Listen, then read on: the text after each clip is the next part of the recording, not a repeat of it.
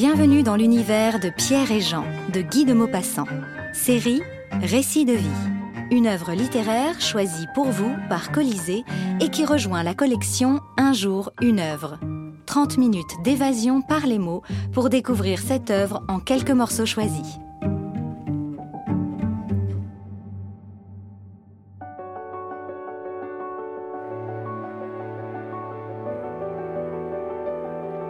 Pierre et Jean. Guy de Maupassant, né en 1850 et mort juste avant son 43e anniversaire, aura toute sa vie ambitionné de peindre la réalité de la nature humaine, sa cruauté, son égoïsme, sa cupidité. Ses romans, Belle Amie, Boule de Suif, ses nombreuses nouvelles auscultent la paysannerie normande, les mœurs provinciales, la bourgeoisie parisienne, mais aussi la condition morale et conjugale des femmes dans la société. Pierre et Jean, écrit d'un seul trait durant l'été 1887 et publié en 1888. Ce roman nous invite dans la famille Roland. Pierre, le fils aîné qui achève ses études de médecine, est brun, maigre, nerveux, tandis que le cadet, Jean, déjà licencié en droit, est blond et affable.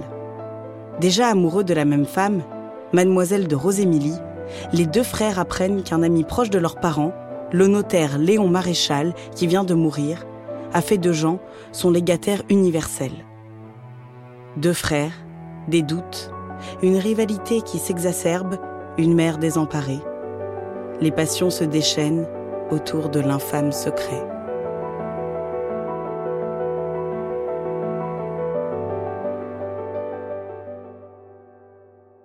Pierre et Jean. Comment l'aviez-vous connu, ce maréchal? Le père Roland leva la tête et chercha dans ses souvenirs. Attends, je ne me rappelle plus trop, c'est si vieux. Ah oui, j'y suis. C'est ta mère qui a fait sa connaissance dans la boutique, n'est-ce pas, Louise? Il était venu commander quelque chose et puis il est revenu souvent.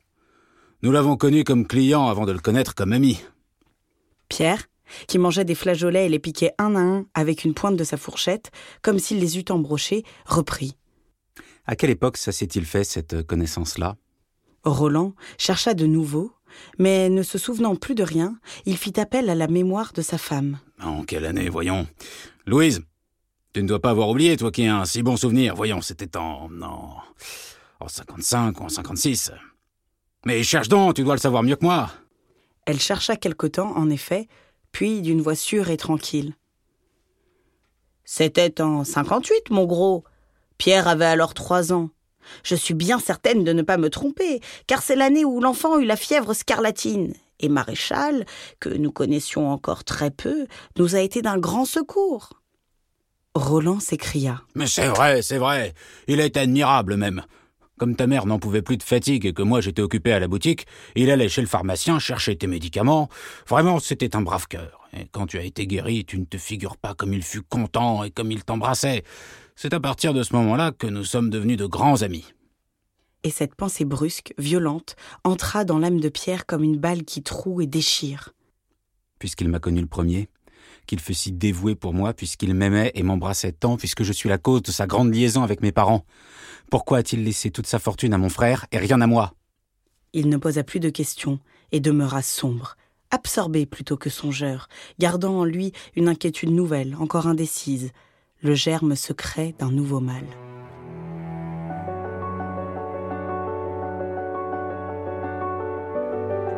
Il faut savoir. Mon Dieu, il faut savoir.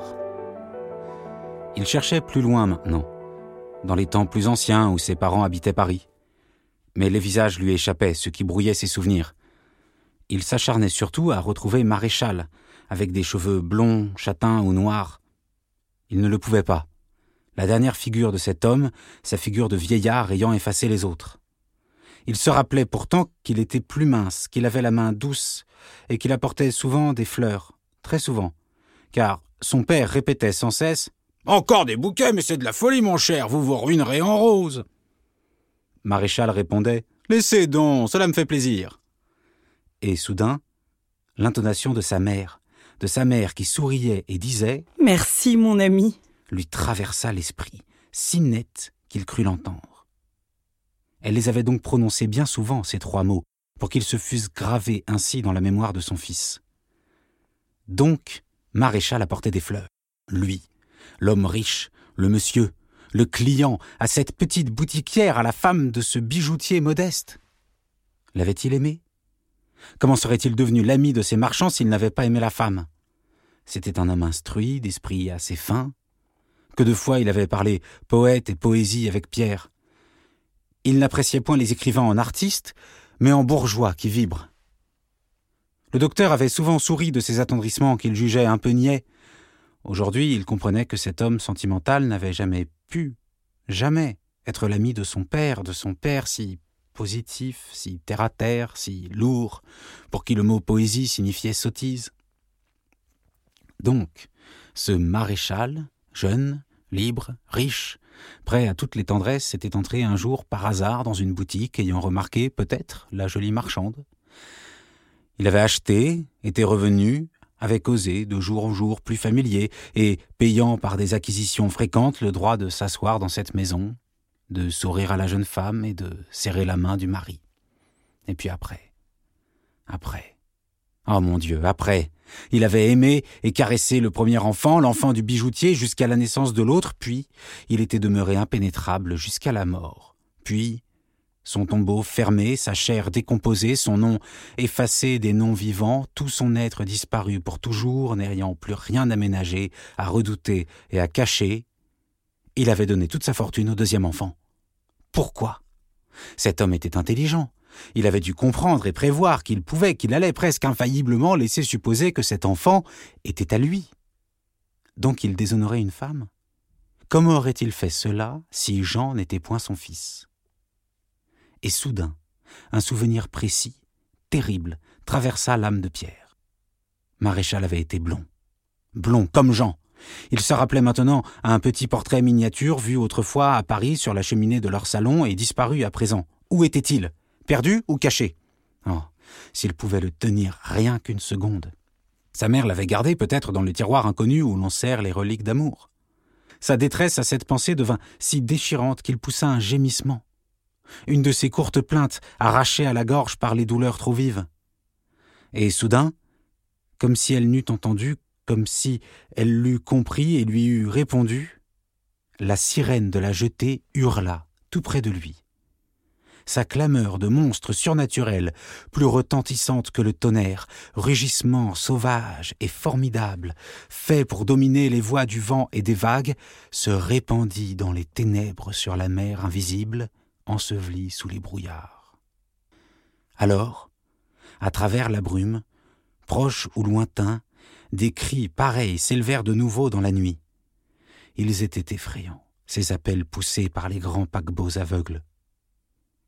Puis, tout se tut encore. Pierre avait ouvert les yeux et regardait, surpris d'être là, réveillé de son cauchemar. Je suis fou, pensa-t-il. Je soupçonne ma mère. Et un flot d'amour et d'attendrissement, de repentir, de prière et de désolation noya son cœur. Sa mère? La connaissant comme il la connaissait, comment avait-il pu la suspecter? Est-ce que l'âme, est-ce que la vie de cette femme simple, chaste et loyale n'était pas plus claire que l'eau? Quand on l'avait vue et connue, comment ne pas la juger insoupçonnable? Et c'était lui le fils qui avait douté d'elle? Oh s'il avait pu la prendre en ses bras en ce moment comme il l'eût embrassée, caressée, comme il se fut agenouillé pour demander grâce. Elle aurait trompé son père, elle, son père. Certes, c'était un brave homme, honorable et probe en affaires, mais dont l'esprit n'avait jamais franchi l'horizon de sa boutique. Comment cette femme, fort jolie autrefois, il le savait, et on le voyait encore, douée d'une âme délicate, affectueuse, attendrie, avait-elle accepté comme fiancée et comme mari un homme si différent d'elle? Pourquoi chercher? Elle avait épousé comme les fillettes épousent le garçon doté que présentent les parents. Ils s'étaient installés aussitôt dans leur magasin de la rue Montmartre, et la jeune femme, régnant au comptoir, animée par l'esprit du foyer nouveau, par ce sens subtil et sacré de l'intérêt commun qui remplace l'amour et même l'affection dans la plupart des ménages commerçants de Paris, s'était mise à travailler avec toute son intelligence active et fine à la fortune espérée de leur maison, et sa vie s'était ainsi écoulée, uniforme, tranquille, honnête, sans tendresse sans tendresse. Était-il possible qu'une femme n'aimât point? Une femme jeune, jolie, vivant à Paris, lisant des livres, applaudissant des actrices mourant de passion sur la scène, pouvait-elle aller de l'adolescence à la vieillesse sans qu'une fois seulement son cœur fût touché? D'une autre, il ne le croirait pas. Pourquoi le croirait-il de sa mère? Certes, elle avait pu aimer comme une autre, car pourquoi serait-elle différente d'une autre, bien qu'elle fût sa mère? Elle avait été jeune, avec toutes les défaillances poétiques qui troublent le cœur des jeunes êtres. Enfermée, emprisonnée dans la boutique à côté d'un mari vulgaire et parlant toujours commerce, elle avait rêvé de clair de lune, de voyages, de baisers donnés dans l'ombre des soirs. Et puis un jour, un homme était entré, comme entre les amoureux dans les livres, et il avait parlé comme eux. Elle l'avait aimé. Pourquoi pas? C'était sa mère. Eh bien, fallait-il être aveugle et stupide au point de rejeter l'évidence parce qu'il s'agissait de sa mère? S'était-elle donnée Mais oui, puisque cet homme n'avait pas eu d'autre ami. Mais oui, puisqu'il était resté fidèle à la femme éloignée et vieillie. Mais oui, puisqu'il avait laissé toute sa fortune à son fils, à leur fils. Et Pierre se leva frémissant d'une telle fureur qu'il eût voulu tuer quelqu'un. Son bras tendu, sa main grande ouverte avait envie de frapper, de meurtrir, de broyer, d'étrangler. Qui? Tout le monde. Son père, son frère, le mort, sa mère.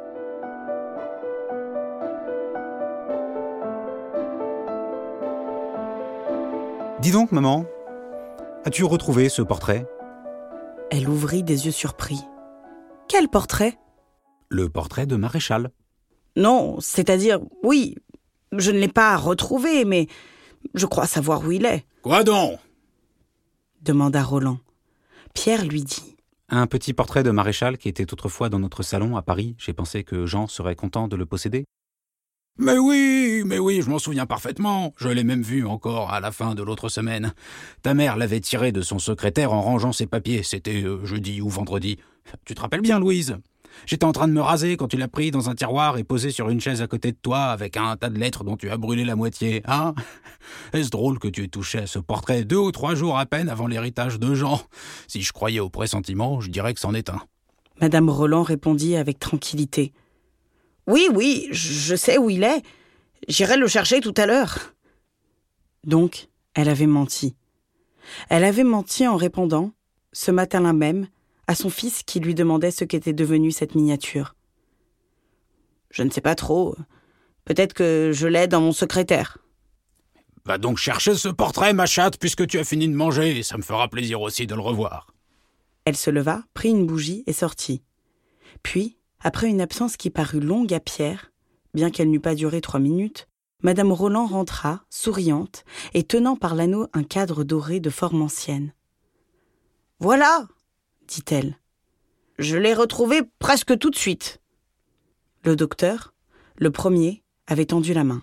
Il reçut le portrait et, d'un peu loin, à bout de bras, l'examina. Puis, sentant bien que sa mère le regardait, il leva lentement les yeux sur son frère pour comparer. Il faillit dire, emporté par sa violence. Tiens, cela ressemble à Jean. S'il n'osa pas prononcer ces redoutables paroles, il manifesta sa pensée par la façon dont il comparait la figure vivante et la figure peinte. Elles avaient certes des signes communs, la même barbe, le même front, mais rien d'assez précis pour permettre de déclarer Voilà le père et voilà le fils. C'était plutôt un air de famille, une parenté de physionomie qu'anime le même sang. Or, ce qui fut pour Pierre plus décisif encore que cette allure des visages, c'est que sa mère s'était levée, avait tourné le dos et feignait d'enfermer avec trop de lenteur le sucre et le cassis dans un placard. Elle avait compris qu'il savait, ou du moins qu'il soupçonnait. Passe-moi donc ça disait Roland. Pierre tendit la miniature et son père attira la bougie pour bien voir. Puis il murmura d'une voix attendrie. Pauvre garçon. Dire qu'il était comme ça quand nous l'avons connu. Christy, comme ça va vite. Il était joli homme tout de même à cette époque et si plaisant de manière, n'est-ce pas, Louise? Comme sa femme ne répondait pas, il reprit. Et quel caractère égal. Je ne lui ai jamais vu de mauvaise humeur, voilà. C'est fini. Il n'en reste plus rien. Qu'est-ce qu'il a laissé à Jean Enfin, on pourra jurer que celui-là s'est montré bon ami et fidèle jusqu'au bout. Même en mourant, il ne nous a pas oubliés. Jean, à son tour, tendit le bras pour prendre le portrait. Il le contempla quelques instants, puis avec regret. Moi, je ne le reconnais pas du tout. Je ne me le rappelle qu'avec ses cheveux blancs. Et il rendit la miniature à sa mère. Elle y jeta un regard rapide, vite détourné, qui semblait craintif. Puis, de sa voix naturelle, Cela t'appartient maintenant, mon Jeannot, puisque tu es son héritier. Nous le porterons dans ton nouvel appartement.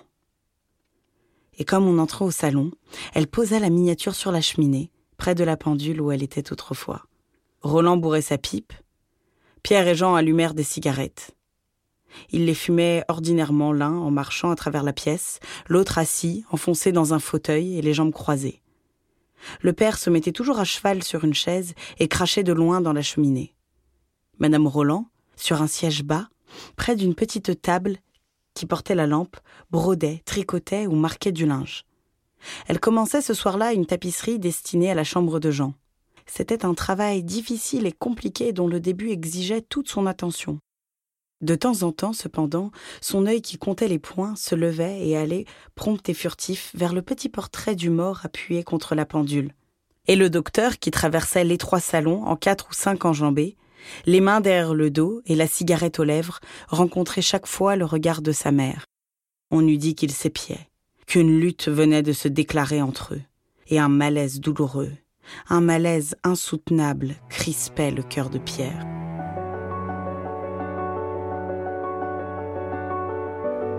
Mais qu'est-ce qu'elle a? Je ne l'ai jamais vue ainsi. Ce n'est rien, dit Pierre. Une petite crise de nerfs.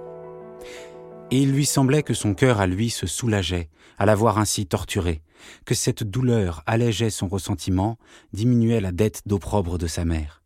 Il la contemplait comme un juge satisfait de sa besogne. Mais soudain elle se leva, se jeta vers la porte, d'un élan si brusque qu'on ne put ni le prévoir ni l'arrêter, et elle courut s'enfermer dans sa chambre. Roland et le docteur demeurèrent face à face. Est-ce que tu y comprends quelque chose? dit l'un. Oui, répondit l'autre. Cela vient d'un simple petit malaise nerveux qui se déclare souvent à l'âge de maman. Il est probable qu'elle aura encore beaucoup de crises comme celle-là.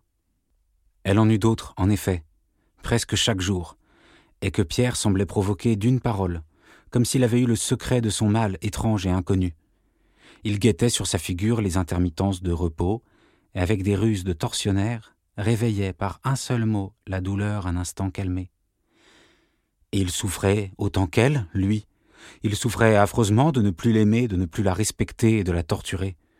Quand il avait bien avivé la plaie saignante ouverte par lui dans ce cœur de femme et de mère, quand il sentait combien elle était misérable et désespérée, il s'en allait seul, par la ville, si tenaillé par les remords, si meurtri par la pitié, si désolé de la voir ainsi broyée sous son mépris de fils, qu'il avait envie de se jeter à la mer, de se noyer pour en finir.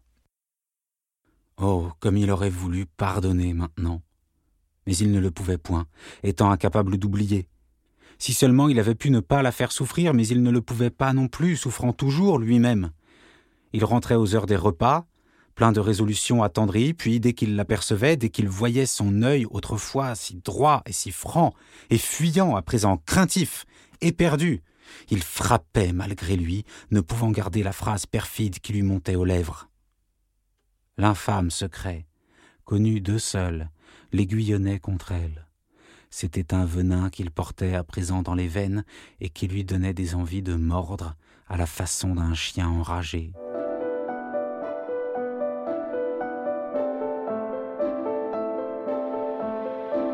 Oui, tu es jaloux de moi, et jaloux depuis l'enfance, et tu es devenu furieux quand tu as vu que cette femme me préférait qu'elle ne voulait pas de toi. Pierre bégayait, exaspéré de cette supposition. Moi?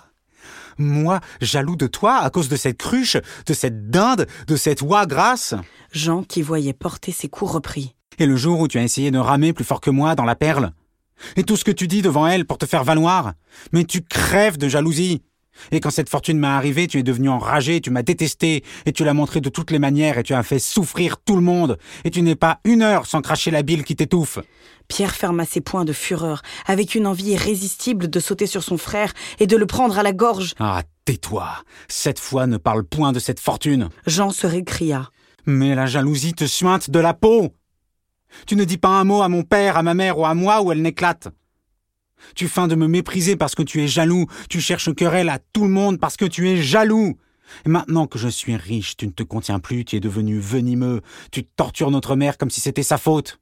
Pierre avait reculé jusqu'à la cheminée, la bouche entr'ouverte, l'œil dilaté, en proie à une de ces folies de rage qui font commettre des crimes. Il répéta d'une voix plus basse, mais haletante. Tais-toi. Tais-toi donc. Non voilà longtemps que je voulais te dire ma pensée entière. Tu m'en donnes l'occasion, tant pis pour toi. J'aime une femme. Tu le sais, et tu la railles devant moi, et tu me pousses à bout. Tant pis pour toi, mais je casserai tes dents de vipère, moi. Je te forcerai à me respecter. Te respecter, toi? Oui, moi. Te respecter, toi qui nous as tous déshonorés par ta cupidité? Tu dis Répète. Répète. Je dis qu'on n'accepte pas la fortune d'un homme quand on passe pour le fils d'un autre. Jean demeurait immobile, ne comprenant pas, effaré devant l'insinuation qu'il pressentait. Comment? Tu me dis Répète encore. Je dis ce que tout le monde chuchote, ce que tout le monde colporte, que tu es le fils de l'homme qui t'a laissé sa fortune. Eh bien, un garçon propre n'accepte pas l'argent qui déshonore sa mère. Pierre. Pierre, Pierre, y songes-tu, toi C'est tout, c'est, c'est toi qui prononces cette infamie? Oui, moi c'est moi.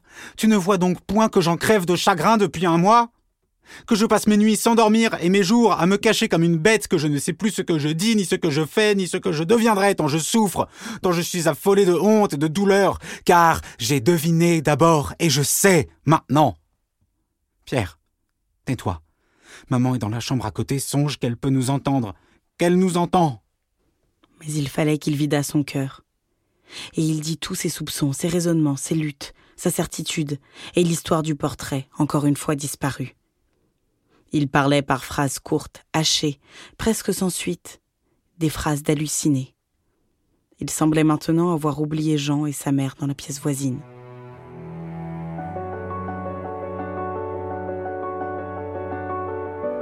Tu ne sortiras point d'ici, maman.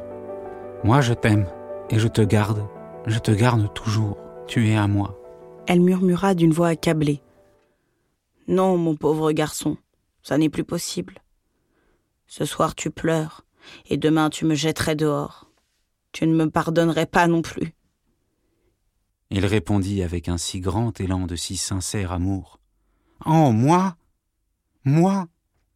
Comme tu me connais peu Qu'elle poussa un cri, lui prit la tête par les cheveux à pleine main, l'attira avec violence et le baisa éperdument à travers la figure. Puis elle demeura immobile, la joue contre la joue de son fils, sentant à travers sa barbe la chaleur de sa chair. Et elle lui dit tout bas dans l'oreille. Non, mon petit Jean, tu ne me pardonnerais pas demain. Tu le crois et tu te trompes. Tu m'as pardonné ce soir, et ce pardon-là m'a sauvé la vie. Mais il ne faut plus que tu me vois. Il répéta en l'étreignant.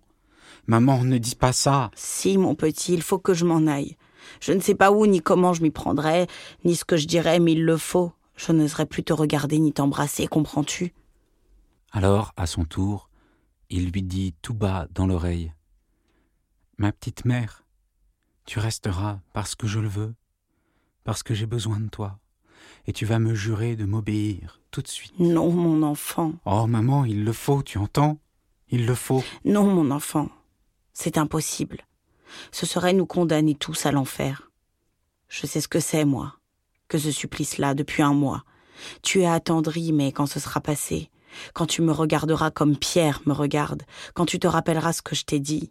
Oh, mon petit Jean, songe, songe que je suis ta mère. Je ne veux pas que tu me quittes, maman, je n'ai que toi. Mais pense, mon fils, que nous ne pourrons plus nous voir sans rougir tous les deux, sans que je me sente mourir de honte et sans que tes yeux fassent baisser les miens. Ce n'est pas vrai, maman. Oui, oui, oui, oui, oui, c'est vrai. Oh, j'ai compris, Iva, toutes les luttes de ton pauvre frère, toutes depuis le premier jour. Maintenant, lorsque je devine son pas dans la maison, mon cœur saute à briser ma poitrine. Lorsque j'entends sa voix, je sens que je vais m'évanouir. Je t'avais encore, toi. Maintenant, je ne t'ai plus. Oh, mon petit Jean, Crois-tu que je pourrais vivre entre vous deux? Oui, maman, je t'aimerais tant que tu n'y penseras plus. Oh, oh. Comme si c'était possible. Oui, c'est possible. Comment veux-tu que je n'y pense plus entre ton frère et toi? Est-ce que vous n'y penserez plus, vous? Moi, je te le jure. Mais tu y penseras à toutes les heures du jour. Non, je te le jure. Et puis écoute, si tu pars, je m'engage et je me fais tuer. Elle fut bouleversée par cette menace puérile et étreignit Jean en le caressant avec une tendresse passionnée. Il reprit. Je t'aime plus que tu ne crois, va, bien plus, bien plus. Voyons, sois raisonnable, essaie de rester seulement huit jours. Veux-tu me promettre huit jours? Tu ne peux pas me refuser ça. Elle posa ses deux mains sur les épaules de Jean, et le tenant à la longueur de ses bras. Mon enfant, tâchons d'être calme et de ne pas nous attendrir. Laisse-moi te parler d'abord. Si je devais une seule fois entendre sur tes lèvres ce que j'entends depuis un mois dans la bouche de ton frère, si je devais une seule fois voir dans tes yeux ce que je lis dans les siens, si je devais deviner rien que par un mot ou par un regard que je te suis odieuse comme à lui, une heure après, tu entends, une heure après, je serais partie pour toujours. Laisse-moi parler. Depuis un mois, j'ai souffert tout ce qu'une créature peut souffrir. À partir du moment où j'ai compris que ton frère, que mon autre fils me soupçonnait et qu'il devinait minute par minute la vérité, tous les instants de ma vie ont été un martyr qu'il est impossible de t'exprimer. Elle avait une voix si douloureuse que la contagion de sa torture emplit de larmes les yeux de Jean. Il voulut l'embrasser, mais elle le repoussa. Laisse-moi, écoute. J'ai encore tant de choses à te dire pour que tu comprennes. Mais tu ne comprendras pas. C'est que si je devais rester, il faudrait. Non, je ne peux pas. Dis, maman. Dis. Eh bien, oui. Au moins, je ne t'aurais pas trompé. Tu veux que je reste avec toi, n'est-ce pas? Pour cela, pour que nous puissions nous voir encore, nous parler, nous rencontrer toute la journée dans la maison, car je n'ose plus ouvrir une porte dans la peur de trouver ton frère derrière elle. Pour cela, il faut, non pas que tu me pardonnes. Rien ne fait plus mal qu'un pardon mais que tu ne m'en veuilles pas de ce que j'ai fait. Il faut que tu te sentes assez fort, assez différent de tout le monde, pour te dire que tu n'es pas le fils de Roland, sans rougir de cela et sans me mépriser. Moi j'ai assez souffert. J'ai trop souffert. Je ne peux plus, non, je ne peux plus. Et ce n'est pas d'hier, va, c'est de longtemps. Mais tu ne pourras jamais comprendre ça, toi. Pour que nous puissions encore vivre ensemble et nous embrasser, mon petit Jean. Dis-toi bien que si j'ai été la maîtresse de ton père, j'ai été encore plus sa femme, sa vraie femme. Que je n'en ai pas honte au fond du cœur, que je ne regrette rien, que je l'aime encore tout mort qu'il est, que je l'aimerai toujours, que je n'ai aimé que lui, qu'il a été toute ma vie, toute ma joie, tout mon espoir, toute ma consolation, tout, tout, tout pour moi, pendant si longtemps.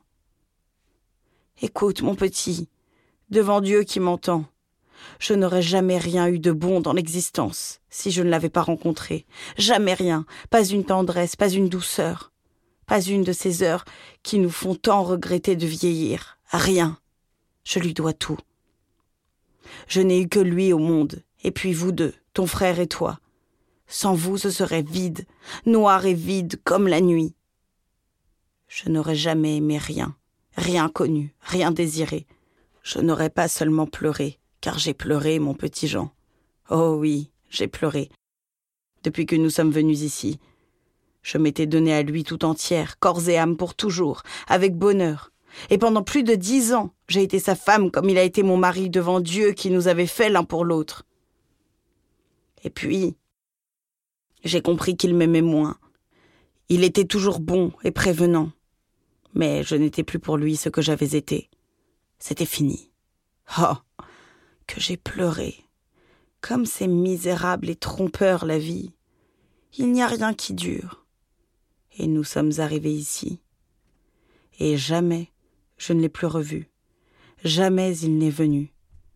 Il promettait dans toutes ses lettres. Je l'attendais toujours. Et je ne l'ai plus revu. Et voilà qu'il est mort. Mais il nous aimait encore, puisqu'il a pensé à toi. Moi, je l'aimerai jusqu'à mon dernier soupir. Et je ne le renierai jamais. Et je t'aime parce que tu es son enfant. Et je ne pourrai pas avoir honte de lui devant toi, comprends-tu? Je ne pourrai pas. Si tu veux que je reste, il faut que tu acceptes d'être son fils, et que nous parlions de lui quelquefois, et que tu l'aimes un peu, et que nous pensions à lui quand nous nous regarderons. Si tu ne veux pas, si tu ne peux pas, adieu mon petit. Il est impossible que nous restions ensemble maintenant. Je ferai ce que tu décideras. Jean répondit d'une voix douce. Reste, maman. Elle le serra dans ses bras et se remit à pleurer. Puis elle reprit la joue contre sa joue. Oui, mais Pierre, qu'allons-nous devenir avec lui? Jean murmura. Nous trouverons quelque chose.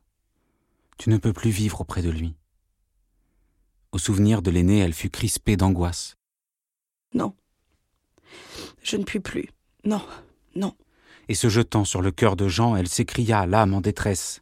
Sauve-moi de lui. Toi, mon petit, sauve-moi. Fais quelque chose. Je ne sais pas, trouve. Sauve-moi. Oui, maman, je chercherai. Tout de suite, il faut. Tout de suite. Ne me quitte pas. J'ai si peur de lui. Si peur. Oui, je trouverai.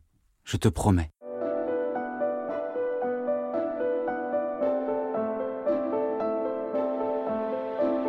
La Lorraine arrivait, lancée à toute vitesse dès sa sortie du port par ce beau temps clair, calme.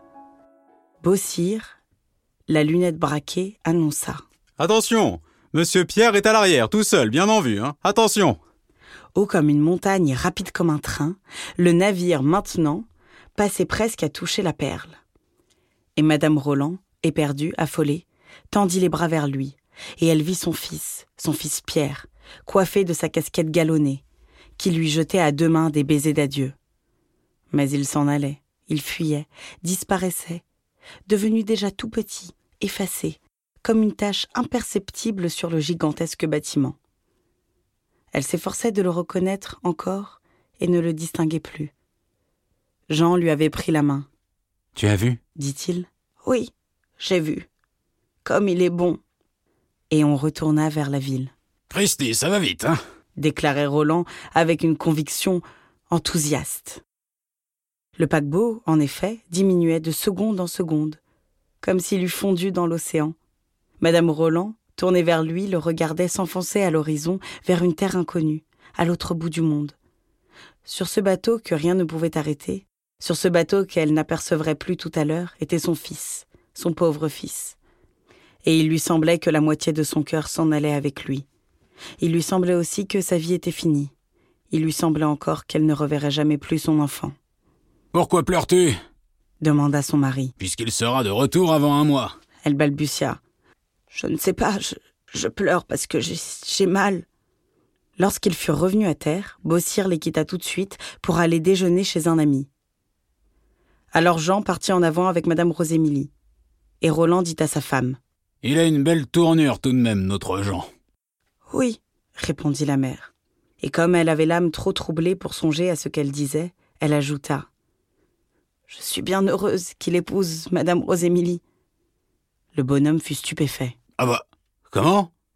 Il va épouser Madame Rosémilie? Mais oui, nous comptions te demander ton avis aujourd'hui même. Bah tiens, tiens. Y a-t-il longtemps qu'il est question de cette affaire-là? Oh non, depuis quelques jours seulement. Jean voulait être sûr d'être agréé par elle avant de te consulter. Roland se frottait les mains. Très bien, très bien, c'est parfait. Moi, je l'approuve absolument. Comme ils allaient quitter le quai et prendre le boulevard François Ier, sa femme se retourna encore une fois pour jeter un dernier regard sur la haute mer. Mais elle ne vit plus rien qu'une petite fumée grise, si lointaine, si légère, qu'elle avait l'air d'un peu de brume.